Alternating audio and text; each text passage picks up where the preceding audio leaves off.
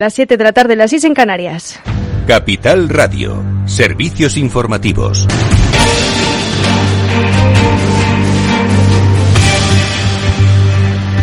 Buenas tardes. El presidente del Partido Popular, Alberto Núñez Feijóo, carga contra el líder del Ejecutivo, Pedro Sánchez, y asegura que sus medidas económicas no están funcionando. Informa Ana Sánchez Cuesta. Buenas tardes. Buenas tardes. Se pronunciaba en Úbeda, Jaén, en plena campaña andaluza, tras reunirse con la conferencia de empresarios de esa provincia, acompañado del coordinador general del partido, Elías Bendodo, y del vicesecretario de Economía, Juan Bravo. El líder de los conservadores señala que todas las previsiones económicas del gobierno han sido fallidas y, a su juicio, realizan un mal diagnóstico continuado del comportamiento de la economía española siguen siendo uno de los factores que estrangulan la economía y que supone un incremento exponencial de los precios prácticamente de todos los productos. El gobierno a finales de mes de marzo ha dicho que tenía una solución perfecta, duradera y rápida para bajar los precios de la luz y del gas. Y de momento lo que ha ocurrido una vez que se ha implementado esa solución es que ha subido el precio de la luz, Feijo insiste en que la cesta de la compra aumenta cada día más y el aumento de los precios energéticos ahoga a familias y empresas. Ha vinculado la situación actual con la crisis del 2008 y critica que el gobierno negase la evidencia durante dos años hasta que dice explosionó. El líder de la oposición apunta que España es el país que peor lo ha hecho en esta crisis y augura que no se conseguirá recuperar el PIB de 2019 hasta el año 2023. Gracias, Ana Sánchez Cuesta. Y la discusión en el seno del gobierno de coalición sobre la necesidad de crear un nuevo impuesto a las energéticas sigue su curso. Es un nuevo punto de conflicto entre el PSOE y Unidas Podemos. La titular de Hacienda, María Jesús Montero, por un lado, se muestra partidaria de esperar a los presupuestos generales del Estado para el 2023, mientras que la vicepresidenta segunda ministra de Trabajo, Yolanda Díaz, acusa con palabras amables al PSOE de dilatar el debate tributario y posponer la toma de medidas. Díaz entiende que el fortísimo impacto que está teniendo la inflación en la clase media amerita esta figura impositiva para compensar la salida de la crisis porque a su manera de verlo el debate se centra en cómo salir de la misma, quién paga y quién contribuye más y corrige además a la titular de Hacienda que señaló que podría formularse a través de la Ley de Presupuestos Generales del Estado. Actuemos ya, legislemos, urge que lo hagamos. Llevamos ya muchísimos meses desde el inicio de la legislatura con el debate tributario que se va aparcando siempre, pero en este caso sí que quiero despejar la incógnita. No es posible crear este impuesto a través de la ley de presupuestos generales del Estado por puro mandato constitucional. Hay que legislar para crear esta figura impositiva que sirve para compensar la salida de esta crisis. El debate es cómo salimos y me parece que en este caso el mandato constitucional también del artículo 31 ha de hacerse realidad y el cruce de declaraciones entre miembros del Gobierno se ha sumado en la de la vicepresidenta tercera y ministra de Transición Ecológica, Teresa Rivera, quien, como la vicepresidenta primera y ministra de Economía, Nadia Calviño, se ha puesto del lado de Montero. A la hora de diseñar el sistema fiscal es obvio, como en cualquier gobierno ocurre, eh, el liderazgo lo lleva el Ministerio de Hacienda. Y por tanto, yo creo que hay que estar más pendiente de lo que diga María Jesús Montero que de lo que diga Yolanda Díaz. La ministra de Sanidad anuncia que habrá cuarta dosis de la vacuna contra la COVID-19 para toda la población, pero trae sorpresa este anuncio, informa Ana Sánchez Cuesta. La Comisión de Salud Pública aprobó hace justo una semana que solo habría cuarta dosis para los más vulnerables, la población mayor de 80 años. España es de los pocos países de la Unión Europea que no está inmunizando a sus mayores con la cuarta dosis, como sí recomiendan desde abril la Agencia Europea del Medicamento y el Centro Europeo para la Prevención y el Control de las Enfermedades, aunque ambas instituciones consideran que no hay evidencia de que esta vacuna sea necesaria por debajo de los 80 años. Carolina Darias, titular de Sanidad, lo ha anunciado en el programa de Arrojo Vivo, especificando por primera vez el calendario de la cuarta dosis. Habrá cuarta dosis para toda la población, así lo ha decidido ya la Comisión de Salud Pública. Ahora lo que falta decidir es cuándo. Probablemente una fecha que se pueda barajar como posible sea en torno al otoño y también porque estamos esperando para esa fecha la llegada de nuevas vacunas adaptadas a variantes, como así está en los contratos que hemos firmado desde el Gobierno de España a través de la Unión Europea con las compañías farmacéuticas. Es una noticia que pilla por sorpresa a las comunidades autónomas que únicamente tenían constancia, según trascendió ayer en la Comisión de Salud Pública, de que se administraría a los grupos más vulnerables sin saber cuándo comenzaría la nueva campaña de refuerzo. Gracias, Ana Sánchez Cuesta. Y la AEMET informa de que las temperaturas subirán aún más este viernes y el sábado, con especial incidencia en el norte y noreste, peninsular. El sábado comenzarán a bajar y, sobre todo en la cuenca del Ebro, eh, se van a registrar hasta 43 grados. El domingo se dará por finalizada. Es todo por ahora. Ahora continúen informados en capitalradio.es. Capital Radio. Siente la economía. ¿Buscas dónde hacer el mantenimiento de tu cambio automático? En automatic.es. En Automatic te hacemos el mantenimiento de tu cambio automático con rapidez, calidad y profesionalidad. No te la juegues. Ven a automatic.es. Hacemos el mantenimiento de tu cambio automático en un express. automatic.es. Invierte en acciones o ETFs sin comisiones. Tesla, Netflix, Amazon, Banco Santander, Telefónica, miles de acciones de los 16 mayores mercados bursátiles del mundo. Cero euros de comisión, hasta 100.000 euros de volumen mensual. Abre tu cuenta 100% online en solo 15 minutos. xtb.es. Riesgo 6 de 6. Este número es indicativo del riesgo del producto, siendo uno indicativo del menor riesgo y 6 del mayor riesgo. ¿Imaginas un rincón de Galicia donde disfrutar del vino, la gastronomía, la naturaleza y la historia? Vente a descubrir la ruta del vino de Ribeiro, una vida por compartir, una historia auténtica que protagonizar. Ruta del vino de Ribeiro, muy cerca, muy tuya, con la colaboración de Sacobeo 2122, Junta de Galicia.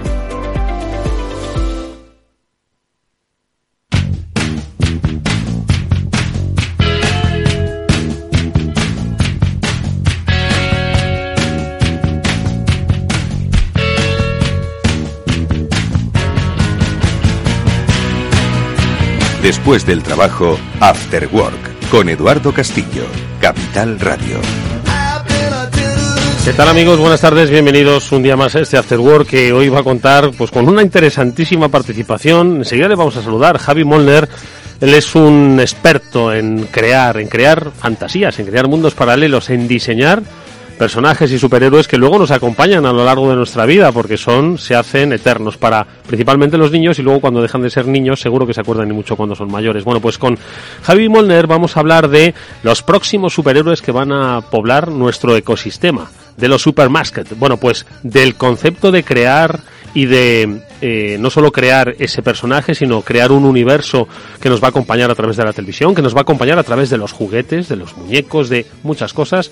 Vamos a hablar enseguida en esta primera parte del programa y yo creo que vamos a sacar muchas lecciones eh, de innovación empresarial así que os, eh, y de colaboración. Así que os invito a que prestéis mucha atención. Y luego, con Julián de Cabo y Víctor Magariño hablaremos también eso de innovación, de creación, de tecnología, del más allá, del más allá de la tecnología, ojo, ¿eh? y de muchas otras cosas que estoy seguro que también nos van a ser de mucha utilidad para entender el eh, momento presente. Venga, está Néstor Betancourt gestionando el programa, ya nos está esperando nuestro primer invitado, le saludamos.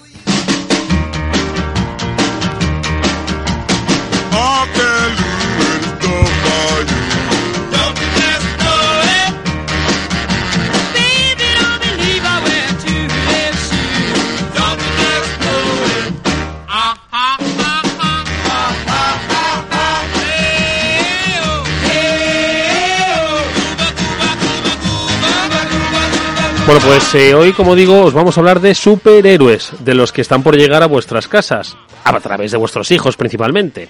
Vamos a hablar del proceso de creación de los Supermasked. Es un eh, proyecto apasionante que alrededor de estos personajes que ahora vamos a conocer, bueno, pues hay un proceso integral, un proceso creativo de colaboración entre empresas, de diseño, de fabricación, de adopción de una cultura del entretenimiento que bien podría ser, como digo, el proceso innovador que muchas compañías están deseando para sus procesos empresariales. Pero bueno, no vamos a hablar de empresas, sino vamos a hablar de superhéroes y de los supermasket, con su creador que es Javi Molner, que es CEO y director creativo de Maya Studio, donde no solo se han concebido estos supermasket, sino otros muchos personajes que han acompañado a los niños y niñas de nuestro país y, como digo, les acompañarán durante mucho tiempo. Javi Molner nos está escuchando. Javi, ¿qué tal? Buenas tardes, bienvenido. Hola, ¿qué tal? ¿Cómo estás? Buenas tardes. Muchas gracias por la presentación. Un placer que estés con nosotros, ayudarnos a, pues eso, conocer lo que hay detrás del proceso de creación de los superhéroes. Vamos a ver, lo primero de todo, lo primero de todo, los supermasked. Estos son personajes, superhéroes que van a estar con nosotros dentro de muy poco en la televisión, nos van a acompañar en el mundo digital, nos van a acompañar en, en nuestra sala de juegos física, porque vamos a tener muñequitos, ¿no? ¿Qué son los supermasked? Y, y ahora empezamos a, a hablar de cómo hemos llegado a ellos. ¿Qué son los supermasked? Mira, Supermasket viene, bueno, me llamo Jaime Moner, encantado de conocer a todos.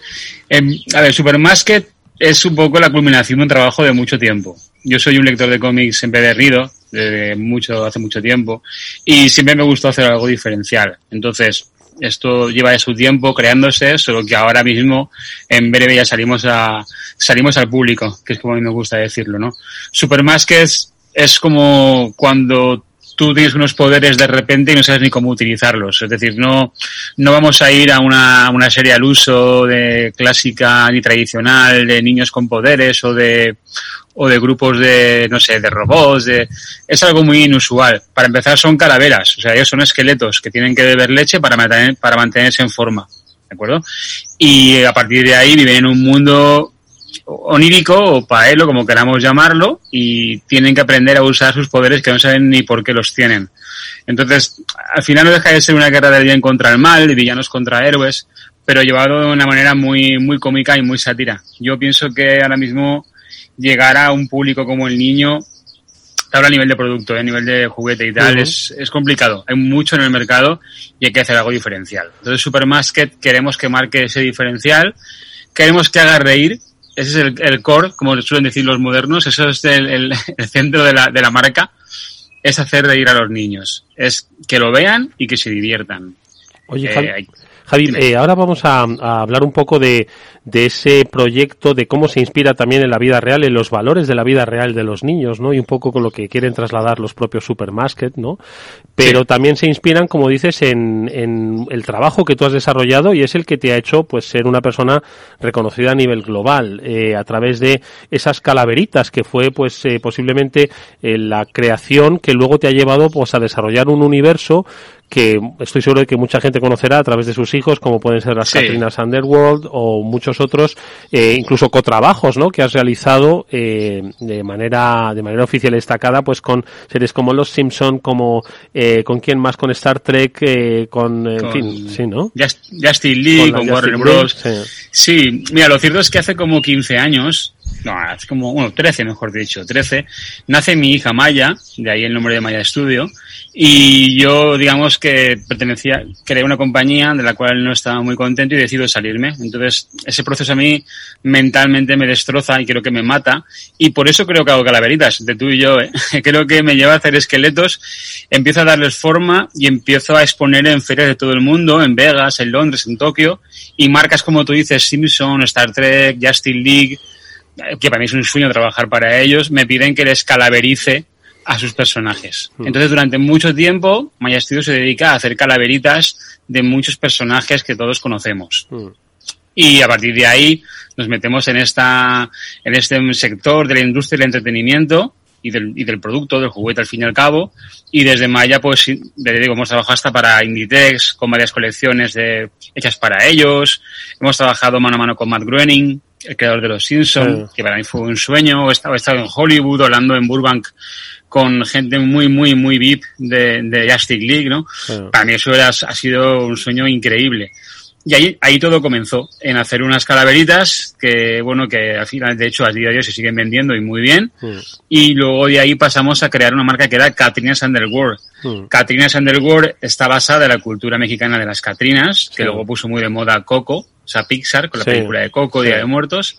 Pero bueno, es una tradición, miren, o sea, centenaria, centenaria de las. Catrinas. Entonces, las hemos internacionalizado, hemos hecho Catrinas japonesas, Catrinas estilo Peaky Blinders, hay todo tipo de, son como guardianas, ¿no? Qué bueno. O sea, digamos que hemos amoldado eh, una tradición mexicana a una, a un producto cara para los sí. niños y al final un, un, universo diferente al que, al que vivimos. Javi, con ese background que nos comentas, nace ahora Supermask, eh, que es lo que te quería preguntar, ¿no? Eh, ¿Con qué valores eh, nacen estos pequeños superhéroes? Pues mira, para mí principalmente los valores son que, que puedes conseguir todo lo que quieras. Sé que es un tópico decir esto, pero es la realidad. Ellos son siete, siete amigos que se juntan y cada uno tiene sus poderes y muchas veces no saben ni siquiera cómo controlarlos, pero trabajando en equipo consiguen hacer lo que quieren.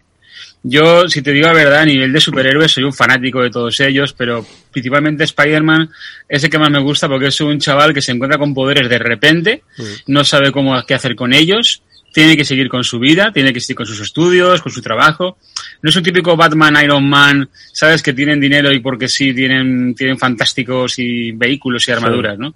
Entonces, creo que Supermass refleja un poco el trabajo en equipo de los niños, el conseguir que las cosas pueden llegar a ser divertidas si hacemos todos algo en común. eh, creo que transmite eso, ¿no? Creo que es una oda a la amistad y al compañerismo y una invitación también a conocer un mundo de locura, también de creatividad, ¿eh? Porque al final lo que vais a ver de más en inicio es la punta del iceberg, que son los siete protagonistas, pero luego van a venir cerca de 120 personajes porque creamos institutos de héroes y de villanos y ahí se dan cabida a todo tipo de superpoderes. Mm. Entonces creo que a nivel de niño va a potenciar mucho también la creatividad de los niños. No van a ver al típico superhéroe al uso, ¿vale? Hay, por ejemplo, uno que está acostumbrado a que su madre le lanzará, o su padre, le lanzará siempre la zapatilla cuando era pequeño y es un experto esquivando objetos, ¿no? Mm. O sea, eh, hay, o uno que viaja en el tiempo solamente un minuto. O sea, hay, ya hemos creado un universo brutal de contenido que a cara para el niño, además de proporcionarle nuevas ideas, mm. que también creo que hacen falta en el mercado últimamente, pues le va a dar esa creatividad de decir, ostras, como que todo es posible, ¿no? O sea, cualquier poder que nunca me hubiera podido imaginar, lo tengo. Y es ver cómo se desarrollan esos personajes con esos poderes. Oye, pues eh, un minuto en el tiempo, madre mía, total no daría tiempo a hacer cosas, ¿eh? madre mía, si yo tuve un minuto. Oye, otro de los, de los, de lo que va a caracterizar a Supermask, por lo menos en su concepción, en su origen, es eh, el entorno colaborativo eh, desde el que nace, ¿no? Eh, porque tú representas, pues, ese proceso creador de diseño, pero que luego a través de la colaboración, pues, con empresas, ojo, estamos hablando con eh, Radio Televisión Española, estamos hablando con Color Baby, estamos hablando con empresas que van a formar parte de la creación de ese ecosistema, ¿no? De Supermarket que, que yo creo que es la clave, ¿no? Un poco para crear esa, ese valor, ¿no? Y que no solo pues eh, sea eh, deseado por los niños, sino que se quede un poquito en la memoria social colectiva, ¿no? Sí, al final yo creo que Dios los cría, ellos se juntan. Yo pienso que, mira, yo llevo en el mercado cerca de 13, 15 años, en el mercado que te doy yo, y he conocido muchísima gente a mi alrededor. Gente como Color Baby, como bien dices, la televisión española, gente como Eolo, como Juguetes. hay, hay muchísimos partners y players en el mercado, como se suele decir, que son buenos, buenos compañeros de camino, de viaje. Entonces, al final, cuando consigues hacer un proyecto que les causa cierto impacto y cierta importancia, porque no lo hay, es cuando, bueno, pues cuando te escuchan. Yo este proyecto, si te soy sincero, hace como cuatro o cinco años en una cervecería en Nuremberg hablando con un jefazo de Nickelodeon, de vaya, que me pide algo, mm, algo para ellos. Al final se diluye su interés porque lo cambian de puesto y, y el equipo sigue peleando para que salga adelante. Y es lo que tenemos ahora mismo a día de hoy. Es decir, no es un proceso de un día, esto no tiene un año ni dos, tiene mucho tiempo, mucho trabajo detrás y por ese camino hemos ido encontrando gente que que cree en nosotros y le ve potencial y cada uno apuesta por su cuenta. Pues el juguetero en el juguete, la televisión en emitir, es decir, es como una especie de equipo. Es un super mask. Al final, si te das cuenta, si vamos a trabajar en equipo, ¿no? Como dice el Capi, Vengadores, reunidos, ¿no? Pues esto es como, chicos, vamos a montarla, vamos a liarla. Y es lo que estamos haciendo ahora mismo, hasta que, hasta donde el niño quiera. Porque luego este proceso es, muy complicado, desde, desde mi cabeza al folio en blanco, al lápiz, a mi equipo de ilustradores, a los fabricantes que creen en ti, al comprador que compra ese juguete, al niño que va a la tienda, o sea, el camino es súper largo. Y a lo mejor que es que tienes una bomba entre las manos y luego el niño se queda como diciendo, ostras, aquí no, aquí creo que tenemos algo que es potencialmente muy bueno, que acompaña una unas webisodios en internet, una app. O sea, es un, aquí le suele decir un 360, un proyecto muy redondo. Entonces creo que es los partners son los adecuados. Estamos contentísimos con el trabajo hecho por todos y cada uno de ellos. Y yo cuento con un equipo que creo que no me lo merezco porque para, para aguantarme tienen que tener mucha paciencia muchas veces. Pero bueno, sí, son 15 años, eh, 13 como dices interesantísimos en los que, como dices, en el camino pues has ido conociendo interesantes y muy buenos partners. en dos de ellos me, me, voy a focalizar, aunque hay muchos más y ahora me comentas. Eh, la parte audiovisual, ¿no? Un, un personaje es, es, un, es, un, es un, eh, un, personaje animado, ¿no? Y este lo vais a hacer a través de eh, Radio Televisión Española, especialmente a través de Clan, y si no me equivoco, la próxima semana ya empieza. Em, vamos a empezar a conocer a los Supermasket, ¿no? Y mira, la noche de San Juan. Creo que es el 24 de junio, cuando arrancamos con todo el contenido. No será porque este talento está todo en la comunidad valenciana, ¿eh? Esas cosas. Madre mía. Ostras, hombre, no sé qué decirte, ¿eh? No, a ver, lo cierto es que tenemos muchísimas ganas. Ten en cuenta que para nosotros, para Maya Studio, es a nivel de contenido, es la primera vez que veremos nuestras creaciones hablar, moverse, interactuar, hacer reír. O sea, es una pasada. Qué bueno. Eh, entonces tenemos un proyecto de emisión de capítulos que van a ir, si no me equivoco, desde el 24 de junio hasta el 24 de diciembre, pero luego tenemos la tangibilización del personaje, ¿no? Es decir, que se va a hacer un juguete, un muñeco que nos va a acompañar, ¿no? Sí, bueno, de hecho, fíjate que los muñecos los muñecos principales ya están en tiendas, ¿eh? Es decir, los muñecos de elásticos, que se le dicen muñecos stretching, que son muñecos que puedes estirar hasta donde, hasta donde se dejen, como yo digo yo. Estos ya están en tiendas. La primer, el primer lanzamiento de juguete es, le dicen Spring Summer, aunque hemos llegado un poquito más tarde, es ahora y ya están en tiendas y la campaña en televisión ya ha iniciado. ¿De acuerdo? Y entonces luego hacemos otra campaña en Navidad donde se incluye otro playset que es que incluiría nuevos muñecos con un ring para que hagan entre ellos combates. Es como una especie de llegada de producto escalonado, ¿de mm. acuerdo? Entre una cosa y otra. Y luego en febrero o marzo arrancamos con, con, un partner que, bueno, que somos, somos muy amigos, como son la gente de Panini. Es un partner muy fuerte a nivel kiosco, como todos sabéis, y lanzamos un coleccionable. Va a haber cromos de los Supermarket. Bueno, van a ver unos muñequitos pequeñitos, muy simpáticos. Ah, bueno, que es verdad, perdona, es que te lo está hablando uno de Generación X, que sus coleccionables como... Hoy, hoy se pueden coleccionar exactamente figuritas. Madre mía. Claro, claro, yo porque tengo críos y sé lo que es coleccionar figuritas hoy en día. No, salimos con unos coleccionables muy, muy, bueno, muy potentes. También sale Panini a nivel marketing en televisión con ellos. Y entonces digamos que es, va a ser como una especie de, de ola que, mira, la ola, además el día de San Juan. El día de San Juan empieza a formarse la ola. Qué bueno. Y hasta donde nos llegue. Estamos con la tabla de surf esperando la gran ola. Oye, Todos los que hemos trabajado en este proyecto. Me hablabas de los, de los muñecos, de los elásticos. Esto es a través de vuestros partners de Color Baby, que también son una referencia. Si no me equivoco, están en IBI. Madre mía, ya solo estando en IBI, que es la, la cuna, ¿no? Del, del juguete. pues yo creo que es de referencia. Y además, si no me equivoco, y, y hablabas antes de, de que esto es un proyecto 360. Es decir, estamos hablando de eh, dibujos o imágenes en movimiento, estamos hablando de muñecos físicos, pero también estamos hablando de nuestro espacio digital y virtual en el que nos encontramos, ¿no? Y todos ellos se combinan, ¿no? Porque yo creo que los juguetes físicos, ¿no? Los muñecos también pues van a tener aparejados, eh, pues herramientas que ya son pues muy habituales para los chavales de hoy, que es pues esos entornos digitales y de aplicaciones, ¿no? Sí, de hecho creo que, mira, en todos los displays que, que se han confeccionado, tanto para los muñecos como para los, los Flow Pack, que son los muñequitos de Panini, o sea, cada producto que sale a la, tienda, a la, a la calle de Supermask conlleva un QR y este QR te va a llevar a una app que ya está disponible. Tú no sé qué generación serás, pero conoces la, la app de Street Fighter, que era una app de lucha. Sí.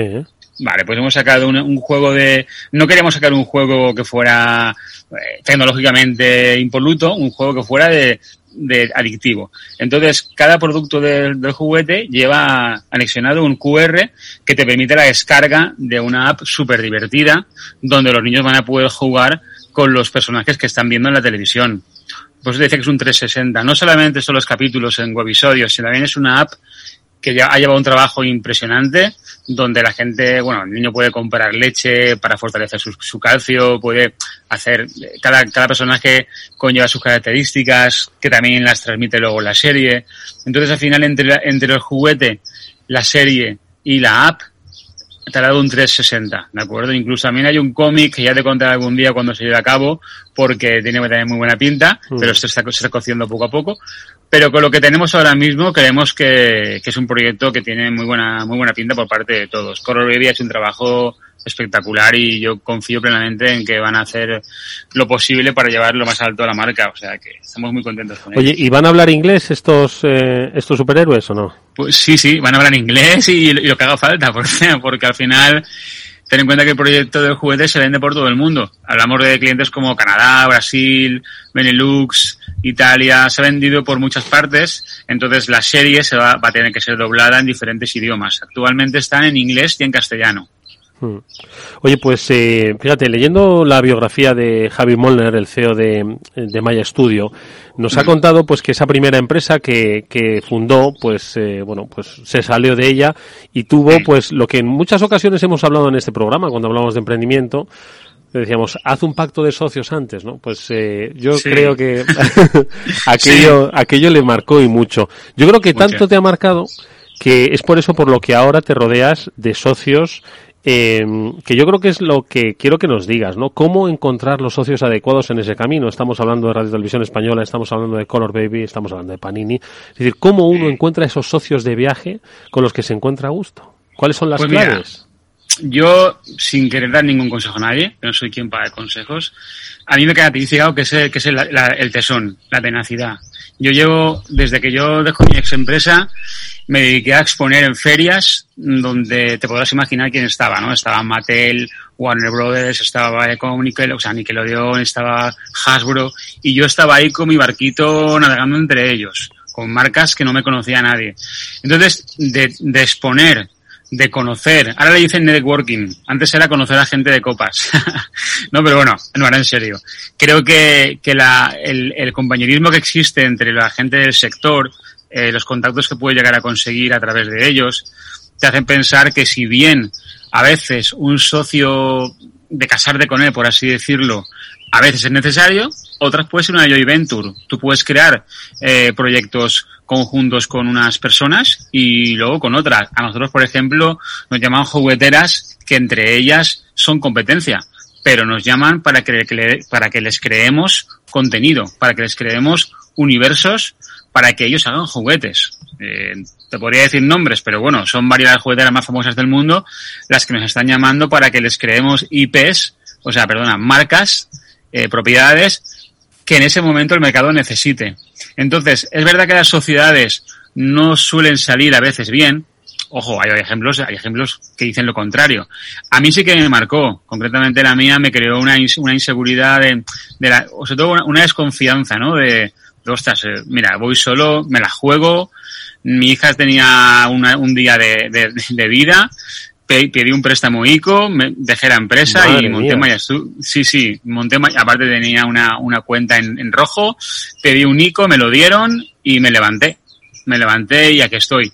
No, a ver, me, he trabajado bastante, no te digo que no, pero que al final creo que la tenacidad, la constancia, el, a mí creo que no escucharás a nadie hablar de más de mí en el sector. Creo que he sido una persona normal. es que en el mundo hay de todo. Una persona normal y corriente. Y al final, con la gente que estoy ahora mismo, en, este- en Supermax, por ejemplo, estoy con gente que es idénticamente como yo. O sea, que estamos buscando, pues, cubrir necesidades del mercado de entretenimiento en ese sentido. Que luego se dará o no se dará. Hay proyectos que se caen y proyectos que se levantan y proyectos que dices, ¿cómo esto ha generado tantos millones de euros si el personaje no puede ni ponerse de frente, no? Siempre ponemos el caso de Peppa Pig, ¿no? Peppa Pig es una cerdita para una edad muy infantil.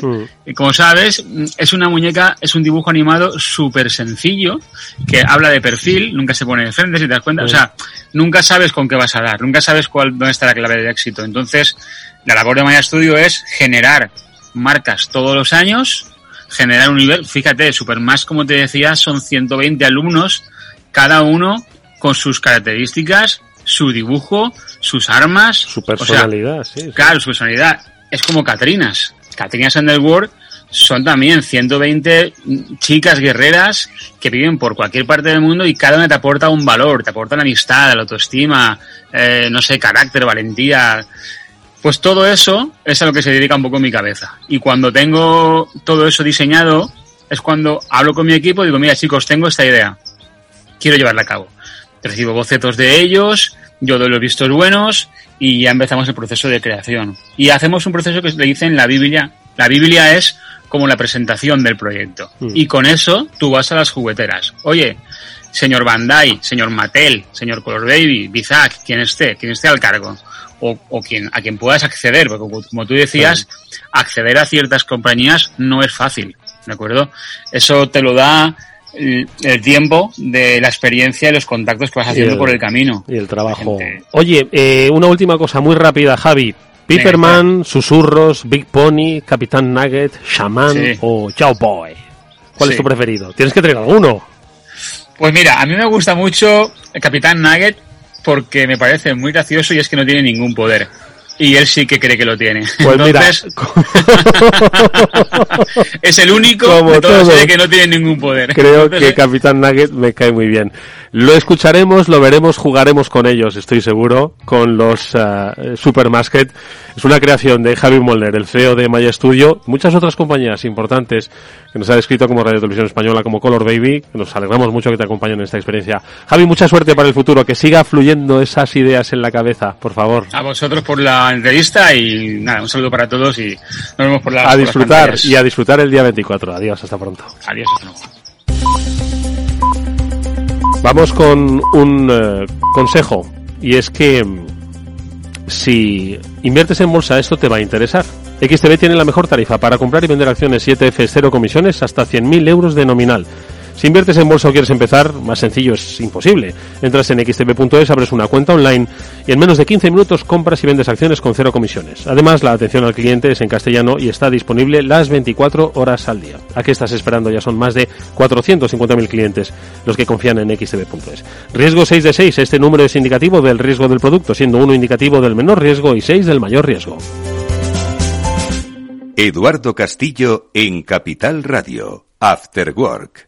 Finanbest, ganadores del premio del diario Expansión a la cartera de fondos de inversión más rentable en 2021 en categoría conservadora. Finanbest, cinco estrellas Morningstar para nuestro plan de renta fija mixta. Finanbest, gestor automatizado líder en rentabilidad por tercer año consecutivo. Finanbest, tú ganas. ¿Qué es ir más allá?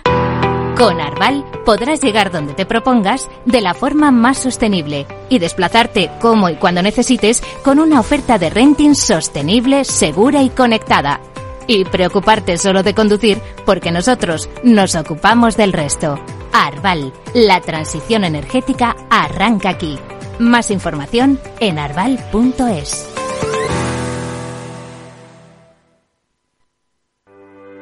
¿Necesitas saber el valor de tu empresa o una evaluación de su sostenibilidad? ¿Necesitas un informe reconocido, solvente y de calidad para negociar con eficacia una compra o venta? ¿Lo necesitas para acreditar su valor o sostenibilidad ante terceros? ST Sociedad de Tasación, entidad homologada por el Banco de España, es tu mejor opción. Visítanos en stvaloratuempresa.es o llámanos al 91 436 0205. Esto te estás perdiendo si no escuchas a Rocío Arbiza en Mercado Abierto. Alberto Roldán, director de inversiones de Metagestión. La revisión a la baja del crecimiento en España no ha sido gratuita ni lo va a ser. Eh, y además es una economía que va a decrecer en términos reales durante un periodo de tiempo muy largo. Y eso va a dañar mucho los, los, los pilares de crecimiento de la economía española. Porque además queremos que no se están tomando ni las mejores decisiones de inversión en un país que, que, sigue teniendo una muy fuerte presión fiscal, con un fuerte déficit público. La deuda sobre PIB en España se va a mantener por encima del 110% en los próximos cinco años. Y no hay nada que remedie eso. Nada va a cambiar. Con estas condicionantes no podemos estar invertidos en bancos. Es que somos muy contrarias a la gente que ahora defiende a capa y espada que los primeros 100 puntos básicos de subida en tipos de interés se lo llevan los bancos en vena. A mí es que me parece un discurso del yonki. Mercado Abierto con Rocío Arbiza.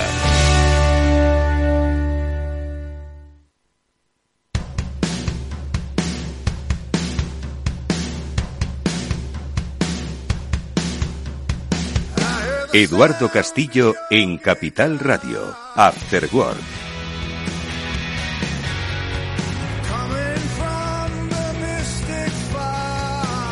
Volvemos a hablar en este programa con Julián de Cabo, Víctor Magariño, de las cosas interesantísimas que están sucediendo a nuestro alrededor, siempre derivado de esa vida digital. Seguro que muchos de vosotros habéis oído esa noticia, que no sé hasta qué punto es eh, bueno, noticia lo es, pero hasta qué punto hay que profundizar en ella, pues aquel ingeniero de Google, ¿no? Que ha poco menos que confesado que la inteligencia artificial con la que estaba trabajando, pues poco menos que había cobrado vida. La última vez que vimos eso, lo vimos en una película en la que la humanidad acababa extinguiéndose, ¿no? Que era Terminator. Bueno, pues yo no sé si eso tiene mucha eh, profundidad y trascendencia, porque yo no soy un especialista en la materia, pero sí seguro que tiene una opinión bien formada Julián de Cabo y Víctor Magareño, a los que ya paso a saludar. ¿Qué tal, Julián? ¿Cómo estás? Buenas tardes. ¿Qué tal? Buenas tardes, Eduardo y Víctor. Pues yo qué quieres que te diga, Edu. A mí me suena un poco a la canción aquella de Serrat del tío que se enamoraba de una maniquí y terminaba rompiendo un escaparate para llevársela. Bueno, pues igual luego le pedimos a Néstor que nos la ponga para despedir el programa. Víctor Magareño, ¿qué tal? Buenas tardes, ¿cómo estás? Eduardo, Julián y audiencia. Pues mira, eh, muy, muy encantado de estar aquí a pesar de la calor que, que, hace en todo el país o en casi todo el país, pero bueno, intentando mitigarlo y con cositas interesantes. Esto efectivamente lo, lo tengo en el radar y tal, ahora sí que os comento, pero vamos, spoiler alert, no, no es inteligente. Pero bueno, ahora sí que os comentamos y tal. Bueno, no, lo digo porque sé que has estado muy pendiente del de, de una call, eh, una conferencia más bien, que ha impartido eh, tu gurú de cabecera, Scott Galway, en el que dice cosas muy interesantes. No sé si ha hecho referencia a esto de la inteligencia artificial. ¿Lo comentamos brevemente o qué? Porque entre la canción de Serrat y lo de la poca inteligencia, yo creo que vamos a pasar página, ¿eh? que tenemos hoy, eh, tenemos hoy poco tiempo y mucha chicha. ¿Qué os parece? La, verdad que hay, la verdad que hay mucha chicha. Pues, pues mira, esto, esto da para, para un rato, ¿no? Porque al final la, la, es un evento en directo que, que ha protagonizado Scott Galway, pero más como interrogador, como entrevistador, un poco lo que haces tú, Eduardo, con nosotros, eh, a un tipo que se llama Ian Rogers. Ian Rogers es el CEO y co-founder de una empresa que se llama Ledger. O sea, otro más listo que, básicamente... que Scott Galway todavía. Madre mía. Mira, eh, estaba, estaba escuchándoles. Vamos a tener que traer a Recuenco aquí de nuevo al programa para que confirme si son, si realmente son gente tan lista. Porque Javier García Recuenco, lo recordamos, era el presidente de Mensa, que era la asociación de los tíos más listos de, del mundo, vamos. Pues eh, eso, hoy, mira, hoy, hoy estaba en un sala de Microsoft y he escuchado a un tío hablando de los cinco atractores y tal, con lo cual digo, mira, este, este también estaba bien en la popa. O sigue a Javier o sigue este programa, pero una de dos. Era, un top de, de, Accenture que he invitado por Microsoft y, y, los he enumerado uno a uno y tal. Digo, mira, esto ya me suena y tal. Pero no, este, este evento, la verdad que eh, me, ha, me ha gustado, primero porque toca temas que son de absoluta y rabiosa actualidad, eh, que tienen que ver con cosas que hablamos aquí todos los días, como puedan ser la, la Web 3, como puedan ser eh, eh, los NFTs, eh, blockchain, la identidad digital, la privacidad, o sea, temas mm, absolutamente candentes y más aún en estos últimos días que se ha pegado un bofetón eh, todo lo, lo digital, incluido por supuesto las, bitcoins, etcétera, ¿no? Y, estaba y, y, me recordaba un poco, digo, mira, aquí hay una, una especie de silogismo. era como si yo fuera Scott Galloway, Julián fuera Ian Rogers y, y, en lugar de estar hablando de impresoras 3D, estuvieran hablando de, de la, del metaverso, ¿no? y de, bueno, ¿qué tendrá que ver? su conversación? Bueno, no, no estaba centrado. O sea, es que en realidad está todo conectado, si te fijas, ¿no? Porque ¿qué es blockchain? ¿O qué, es, o qué son NFTs, no? Eh, y, y, claro, aquí, a, a riesgo de, de, de, explicarlo así muy rápidamente, ¿no? Pues, pues es, es, son activos digitales, básicamente, ¿no? Entonces, bueno, claro, activos digitales que se mueven en un mundo, el de Internet, que fue creado precisamente para que todo fuera en abierto y que todo fuera infinitamente replicable. Y ahora estamos hablando de exactamente lo contrario, de una escasez, de, de, de introducir la, el concepto de escasez digital, ¿no? Escasez en monedas, escasez en activos digitales. Eh, y luego también algo que hemos hablado mucho, que es cuál es la representación de esto en el mundo físico, que, que llevamos estos últimos días también hablando, ¿no? De donde se cruza lo digital y lo físico. Entonces las reflexiones eran interesantísimas, ¿no? Eh, y, y, me ha recordado mucho cosas que Julián dice mucho porque eh, Scott a, a, iba un poco entre comillas de escéptico. Dice, mira, oye, yo soy un boomer, tío. O sea, yo no, no tengo activos digitales, yo eh, eh, esto lo miro muy, muy de reojo, no tengo ni una sola moneda. Fíjate, solo, bueno, para empezar son los dos tíos multimillonarios, ¿no? Eso es quizá la gran diferencia entre Julián y, y yo. que han fundado ya varias empresas y tal, ¿no? Y como hablan inglés y tal, parece que... Vosotros sois ricos en conocimiento. ¿Vale? Y lo compartís aquí cada semana. Sí, pero esto, esto es además tal, ¿no? Pero bueno, como, como te decía, hablan en inglés y parece que lo que dicen es 10 veces más interesante, ¿no? Porque eh, al, al, al, utilizar el idioma de y parece que tal. Pero eh, él venía a decir, oye, mira, yo soy un boomer y yo no tengo criptomonedas y tal, y no estoy en este tal. Y le dice al otro, dice, mira, he invertido en Ledger, que es la empresa de Liam Rogers, porque estás tú y porque confío en ti, ¿no? Entonces yo digo, joder, esto es como si Julián, que lleva hablando de impresoras 3D durante años y yo soy muy escéptico, de repente Julián monta una, una empresa de impresoras 3D y yo invierto porque creo en Julián y porque esa era una, una lagia bastante, bastante similar, ¿no? Pues pero, es muy interesante, ojo, ¿eh? Porque al final lo que está invirtiendo es en el conocimiento y no tanto en, la materia, ¿no? La materia puede estar equivocada, puede ser útil, puede ser eh, eh, eh, no, haber llegado, como decís, al time to market todavía, ¿no? Ser demasiado temprana, no sé, es muy interesante. A ver, alguna reflexión más y ahora Julián reflexiona también por su analogía con Scott.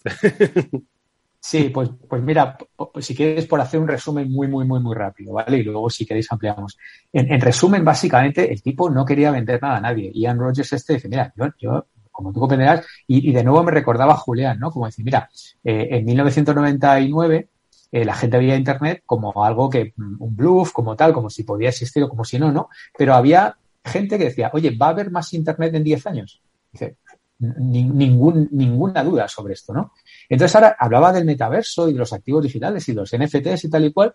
Y dice, mira, yo no te quiero vender nada, no te quiero vender ni libro, ni mi burra, ni nada. Dice, pero ¿va a haber más activos digitales? ¿Va a haber más gente en el metaverso en 10 años?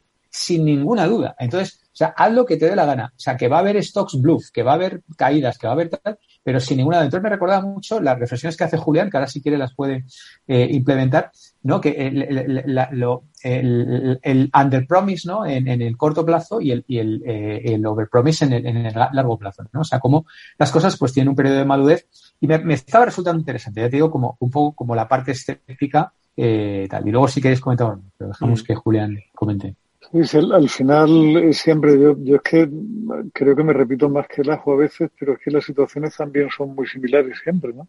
Es la ley de Amara, que es la que dice que tendemos a, sobreestimar la importancia de la tecnología en el corto plazo y a subestimarla en el largo plazo, que tiene mucho que ver también con el modelo clásico de distribución de tecnología, donde, donde está el abismo por medio y donde, bueno, entran los early adopters, luego no siempre la cosa continúa y tal, pero, pero se repiten, se repiten las historias una y otra vez, Eduardo, y al final lo que, lo que siempre resulta muy difícil es distinguir dentro de cada oleada cuáles son los proyectos ganadores. Y en ese sentido, yo también haría un poco lo que, lo que dice Víctor, guiarme no solo por el proyecto en sí, que es tan incierto como cualquier otro, como por la gente que haya detrás de él, en la medida en que cuando una persona ha demostrado visión de largo plazo, ha fracasado suficiente número de veces y sabe cómo van estas cosas, es mucho más probable que tenga éxito que no cuando alguien está sacando un primer conejo, una hechicera. Pero puede pasar al revés también, y eso lo hemos visto muchísimas veces.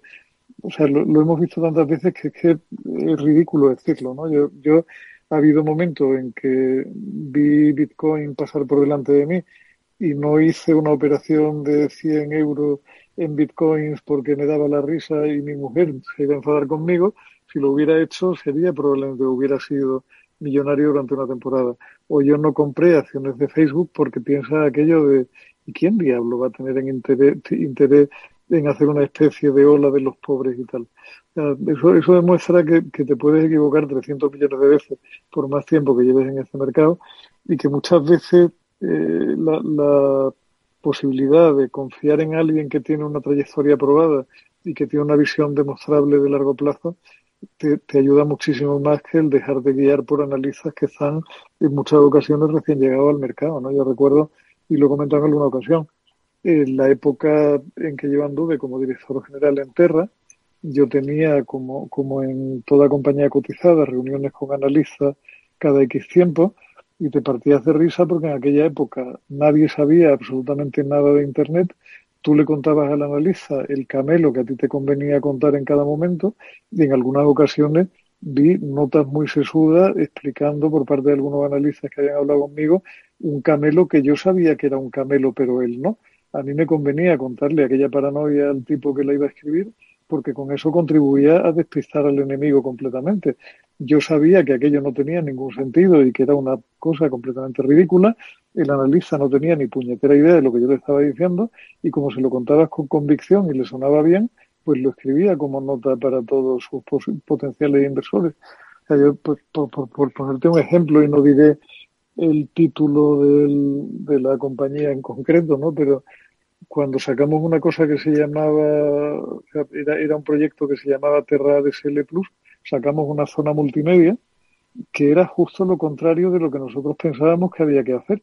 lo que nosotros pensábamos era que había que ir metiendo progresivamente contenido de banda ancha en todo el portal para que la gente de forma natural y al querer acceder a ello en abierto y sentir la frustración de no poder entrar, animarse a comprar ADSL para poder ver aquellas cosas que estaban empezando a funcionar entonces, ¿no? igual suena, suena pretencioso que lo cuente, pero nosotros en Terra apostamos por una plataforma de, de transmisión en vivo de eventos con muchos miles de licencias, que fue la primera que hubo probablemente en el mundo, en el mundo no estoy seguro, en Europa con seguridad sí, y, estábamos convencidos de, que el mundo se iría a banda ancha, cosa que no todo el mundo tenía tan claro.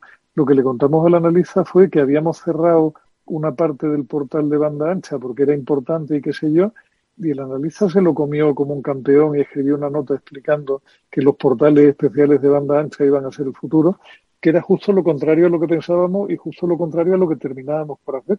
Pero bueno, o sea, tú al final juegas a la tuya, no a lo que al analista le interesa. Víctor. Sí, a ver, al, final yo creo que, eh, y también pensando un poco en la gente que nos escucha, ¿no? Eh, yo creo que la inmensa mayoría de la gente que, escucha este programa y que hablamos, nos escucha escuchar de, de, blockchain, de NFTs y tal, yo creo que no, no entienden exactamente de qué estamos hablando. Pero es que nunca lo van a entender. Pero es que voy un paso más allá. Es que nosotros tampoco lo entendemos. o sea, ni, creo que lo lleguemos a entender. Entonces, eh, eh, hacemos el esfuerzo de, leer mucho, de, escuchar a expertos y de intentar eh, comprenderlo y de intentar hacerlo y sobre todo hacemos el esfuerzo, que, ahí es donde creo que lo intentamos lo mejor que podemos, de traducir esto al lenguaje, digamos, mundano, ¿no? para que la gente lo pueda entender. Pero cuando estás hablando de identidad digital, o sea, tú vete por ahí a la gente y pregúntale qué es identidad digital y, vas a tener de, cero respuesta tú de cada diez y el que te va a dar una respuesta, mm, uno de cada cien te va a dar una respuesta diferente completamente, ¿sabes? Entonces, eh, claro, este tipo estaba hablando pues de, claves públicas, de claves privadas, eh, y esto hay que traducirlo, yo siempre me, afano en traducirlo al lenguaje, ¿no? Por ejemplo, eh, tú tienes una clave pública que es, digamos, como que la dirección de tu buzón de correo, ¿no? Donde todo el mundo te puede enviar cosas, ¿no? Digamos que entra por ahí el correo por un lado. Pero luego, para tú poder leer ese correo, para poder abrir determinados paquetes, pues necesitas una clave privada, que digamos, por el otro lado, hay un aparato que solamente tú, en tu clave que tienes tú, puedes entrar y, leer eso, ¿no? Entonces, esta clave privada, entre comillas, es lo que te da acceso pues a un montón de cosas, entre otras a activos digitales como puedan ser NFTs, que como ya hemos dicho, se llama Non-Fungible Token, que son eh, básicamente un, un título de propiedad y una llave de acceso a un activo digital. ¿eh? Una cosa que dice, esto es de fulanito y fulanito a través de este token, de esta llave, puede acceder a ese, a ese activo. ¿no? Eh, entonces, esto dicho así, dice, ah, pues bueno, esto lo entiendo, ya, pero es que luego, ¿dónde guardas la clave pública? ¿Dónde guardas eh, cómo van las estrategias de cifrado? Eh, ¿En qué momento esa clave pública se utiliza o, en qué momento se utiliza la privada? Eh, ¿Cuánto tiempo está online? Si está cifrada. O sea, es que ya entramos en un mundo, si está en tu dispositivo, si está en la nube, si está en el Edge. O sea, entonces ya directamente ya apaga y vamos, ¿verdad? O sea, podemos empezar a, a explicar los conceptos básicos pero luego incluso el propio concepto de, de, blockchain, ¿no? El propio concepto de blockchain, no, es que es una cadena donde tú vas insertando transacciones y eso es incorruptible porque está descentralizado y nadie lo puede corromper y tal y cual. Bueno, ¿y cómo se genera moneda? Bueno, pues eso, hay unas cosas que llaman mineros que a través de grandes cálculos computacionales que solamente pueden hacerse en grandes pedazos de ordenadores, o sea, quiero decir, eh, vamos a ver, la gente lo... Vamos a ver, cuando, ¿cuándo fue lo de, perdona Julián, te, si ya te doy paso, a ver, ¿cuándo nace la World Wide Web? Que no recuerdo, en el año, yo qué sé. A finales de los 80, principios de los 90. Bien, entonces, a principios de los eh, 90, eh, si el fundador de la World Wide Web o los expertos entonces trataban de explicarle al ciudadano analógico en qué consistía eso, en los unos y los ceros, en los códigos, pues se quedarían con la misma cara con la que ahora mismo nos quedamos cuando nos explican el blockchain. ¿no? Hoy la gente sigue sin entender exactamente cómo funciona la conexión que hace pues esa red global ¿no? de contenidos, pero está habituado a utilizar Internet y a sacar provecho ya, pues incluso a, pie de calle. 30 o 40 años después, no lo sé, ¿no? Entonces, entiendo que 30 o 40 años después, cuando seamos un poquito más mayores, el blockchain estará en nuestra vida, pues como lo está hoy, poder comprar unos parches mm, para un balón en Amazon y que te los traigan mañana. Otra cosa es que les salga, les salga rentable, pero supongo que te... Y no tendremos no deberemos hacer el esfuerzo por comprender exactamente qué es lo que hay detrás, porque como dice Víctor, nunca lo vamos a entender, ¿no? Es como decías al principio, cuestión de tiempo. Julián. Pero de, todas maneras, Eduardo y Víctor, muchísimas de esas cosas son más viejas que el hilo negro. Es decir, esto de los sistemas de cifrado de clave doble vienen de la época de PGP, que era un programa que se llamaba Pretty Good Privacy, que era fantástico para encriptar correos y que nadie te pudiera hacer polvo. Y, el sistema, de, o sea, el, principio de funcionamiento es sencillísimo. O sea, se trata de instalar un software determinado y tú no generas una clave, generas dos claves a la par, que son simétricas entre sí, una clave que es tu clave privada y otra clave que es tu clave pública. Lejos de hacerla restringida, la clave pública la publicas tanto como pueda ser y la pones en todos los lugares donde pueda haber alguien interesado en tener contigo una comunicación segura que nadie pueda interferir. Porque lo que sucede es que esa persona, cuando quiere comunicarte algo y que nadie lo toque, que no seas tú, lo que hace es cifrarlo utilizando tu clave pública y ese mensaje solo puede ser descifrado si tú tienes acceso a la otra mitad de la clave que es tu clave privada, que está en tu software. Tú recibes ese correo y en tu programa de correo lo puedes leer perfectamente. Cualquiera otra persona que intercepte el archivo de correo no lo puede leer porque no tiene tu clave privada. y esto lleva funcionando desde que el mundo es redondo y da vuelta. El problema, Julián, perdona el problema es, que, claro, esa clave privada, ¿dónde la guardas? La guardas en tu dispositivo móvil, la guardas en tu PC, la guardas en tu tablet, la guardas en el cloud, es accesible, no es, o sea, ese es el... Al final, al final llega siempre al mismo punto y es que un sistema es tan robusto o tan débil como el más débil de sus eslabones. Tú puedes tener una clave privada y una clave pública en 256 bits con una, o sea, con una potencia brutal, pero como quede protegido en un ordenador donde la única contraseña de acceso es papaito, pues la llevas cruda, porque como alguien te, tenga acceso a tu ordenador y te robe la clave la clave privada, a partir de ahí está fastidiado completamente. Y precisamente esto engancha con la noticia de estos días también de que Apple ha mm, matado, entre comillas, todas las contraseñas. Eh, es decir, básicamente va, bueno, ha puesto la identificación biométrica ya por defecto en todo. Es decir, es un poco la muerte ah, de las contraseñas. Entonces, bien por una huella digital, bien por la cara, tal cual, pero claro, eh, también estos dos, eh, Scott y Ian, estaban hablando de decir, oye, eh, o como si pones el ADN, pero es que alguien puede tener acceso a mi dispositivo pues a través de mi huella, porque es fácilmente replicable, o a través de mi ADN, o a través de mi, yo qué sé, grupo sanguíneo, vete tú a saber, ¿sabes? Entonces, o la huella de la voz, por ejemplo, la huella biométrica, que es otro, otra de las cosas que está ahora muy de moda, ¿no? Entonces, eh, el problema es eh, cómo me fío. Entonces, este básicamente lo que hace es, eh, lo que ha inventado, entre comillas, es un, lugar, una, una ledger este que es donde yo guardo esas, entre comillas, esas claves y por eso este, el otro había invertido en su compañía. Porque, es básicamente un tema de confianza, ¿no? Es decir, porque está, ha pasado, y esto de nuevo engancha con el tema de la, de la identidad, ¿no? Porque, por ejemplo, ¿qué es más seguro? ¿Tu pasaporte físico o un pasaporte en un wallet digital? Pues alguno dirá, no, hombre, el pasaporte físico te igual. Bueno, el pasaporte físico, pero es que te lo dejas en el taxi o te lo roban o tal igual y ya, y se acabó. Sin embargo, en el wallet digital, teóricamente, es 100 veces más seguro, teóricamente. Ahora, ahora vete y díselo a un policía que le enseñas ahí en tu teléfono y tal, y dice, oiga, no, no, a mí enséñame el pasaporte, a mí no me cuentes rollos de, ¿sabes lo que te quiero? O sea, eh, está el tema de la, confianza pública y todo esto. Entonces, a mí, por eso me parece un, un tema súper de actualidad, súper interesante y, que le podíamos dedicar pues, pues horas y horas. Sí, y, y, donde volveríamos siempre al mismo punto, Víctor, y es que al final todo falla donde estamos los seres humanos, que somos los mayores generadores de entropía del mundo mundial. O sea, no, no, no falla tu teléfono, fallas tú al utilizarlo, no falla la clave pública de PGP, fallas tú que eres un tarugo y llevas utilizando la misma contraseña 15 años la saben tu hijo, tu mujer, tu prima, tu tía y el marido del fontanero que pasaba por allí en un momento dado, ¿no? Por lo cual, a partir de ahí, ancha es Castilla y cualquier cosa puede pasar.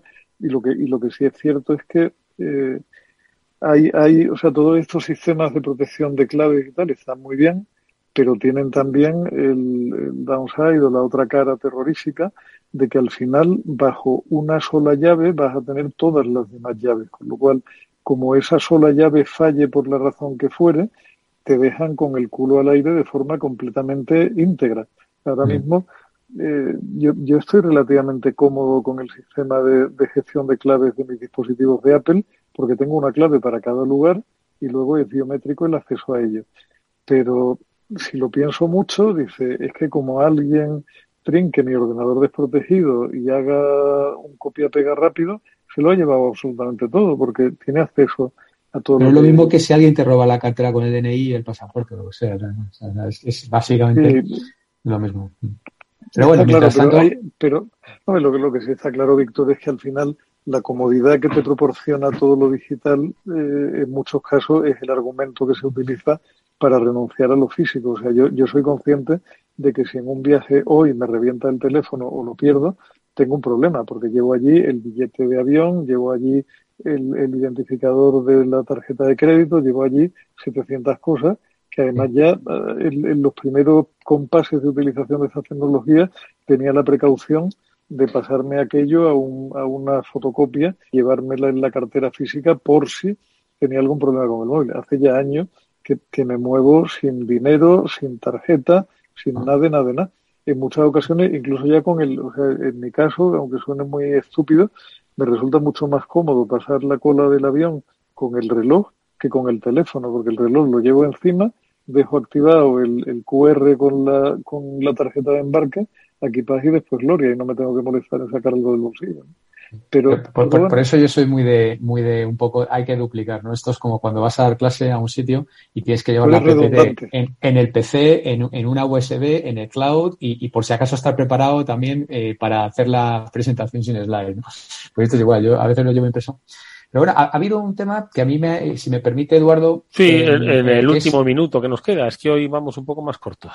Es, eh, no, es simplemente eh, el, donde se cruza de nuevo lo físico y lo, y lo digital, ¿no? O sea, han, han, hablado de un ejemplo que, como puede haber miles, ¿no? De que, bueno, pues de que Moët Chandon está haciendo NFTs de, de un champán edición exclusiva, limitada, tal, tal, tal. Entonces alguno dirá, bueno, pero vamos a ver, yo lo que quiero es beberme el champán. no, a mí me da igual lo de el NFT. Ya, bueno, pero es que ese NFT que puede ser, por ejemplo, utilizado en el metaverso o que puede ser comprado y vendido, que sube y baja de valor, etcétera, como cualquier otro activo digital, pues en un momento dado tú puedes ir a una tienda monetizando o lo que sea y eh, mm, eh, validarlo contra una caja de ese champán, ¿no? Con lo cual, eh, en cualquier momento, pues lo puedes convertir en real. Le, hace zapatillas serie limitada de no sé qué marca, le hace, etcétera, etcétera, ¿no? O sea que yo creo que al final, mm, un poco por dar cosas útiles que pueda la, la, gente, nuestros oyentes, llevar a sus empresas, a sus negocios, decir, oye, replica lo mismo que haces en la, en la vida real, replica una réplica digital y a lo mejor eh, haz una prueba o, o, o regálalo y, o sea, haz, haz, pruebas, ¿no? Prueba de concepto y, y bueno, a ver cómo te va yendo. Los de momento lo están focalizando en productos de lujo y no todo el mundo tenemos acceso a los productos de lujo. Por eso igual tenemos que esperar 20 años para poder disfrutar de los NFTs pues un poco a pie de calle, que es lo que estamos haciendo hoy con la red de redes. Amigos, que nos tenemos que despedir y como siempre agradeciendo a Julián de Cabo y a Víctor Magariño que nos hayan acompañado en esta breve pero intensa reflexión sobre el momento tecnológico y digital en el que vivimos. Seguiremos hablando de muchas otras cosas. Gracias Víctor y gracias Julián. Y por cierto, nos despedimos con eh, ese cartón de, no, de cartón piedra, ¿no? Que nos, que nos comentabas de Serrat, que nos haga reflexionar igualmente y lo trasladamos a este mundo digital. Gracias y un fuerte abrazo, amigos. Abrazo, Eduardo. Un placer, Eduardo. Bueno, pues lo dicho, que nosotros nos despedimos, volveremos el lunes, como siempre, aquí en la Sintonía Capital Radio con el Cyber After Work, el programa de ciberseguridad de Capital Radio. Nos vemos, gracias y hasta pronto. Adiós. Y de 6 a 7. Love.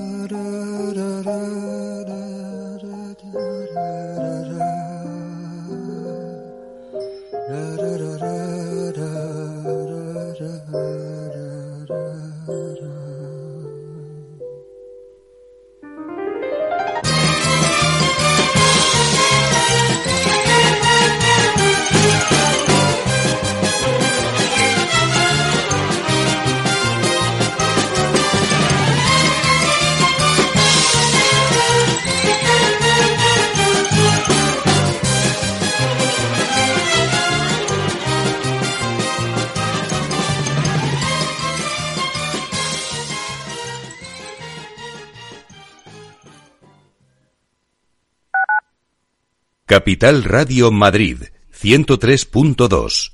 Nueva frecuencia, nuevo sonido. Y en medio de toda esa vegetación, un paisaje verde repleto de plantas y árboles autóctonos, brotó una hermosa cascada. Bueno, bueno, vaya aventura por el Amazonas. Amazonas, la Sierra Norte de Madrid, chaval. Madrid rural es otro mundo porque tiene paisajes naturales para conectar de lleno con la naturaleza. Descubre un Madrid que no te esperas. Comunidad de Madrid. Capital Radio. En la Comunidad de Madrid estamos abiertos a tu nuevo proyecto empresarial. Te acompañamos y ayudamos con programas de asesoramiento, búsqueda de financiación, formación y ayudas y ampliamos la tarifa plana para autónomos hasta los dos años. Porque la Comunidad de Madrid es la región emprendedora europea 2021-2022. Entra en comunidad.madrid y haz realidad tu idea de negocio. Comunidad de Madrid.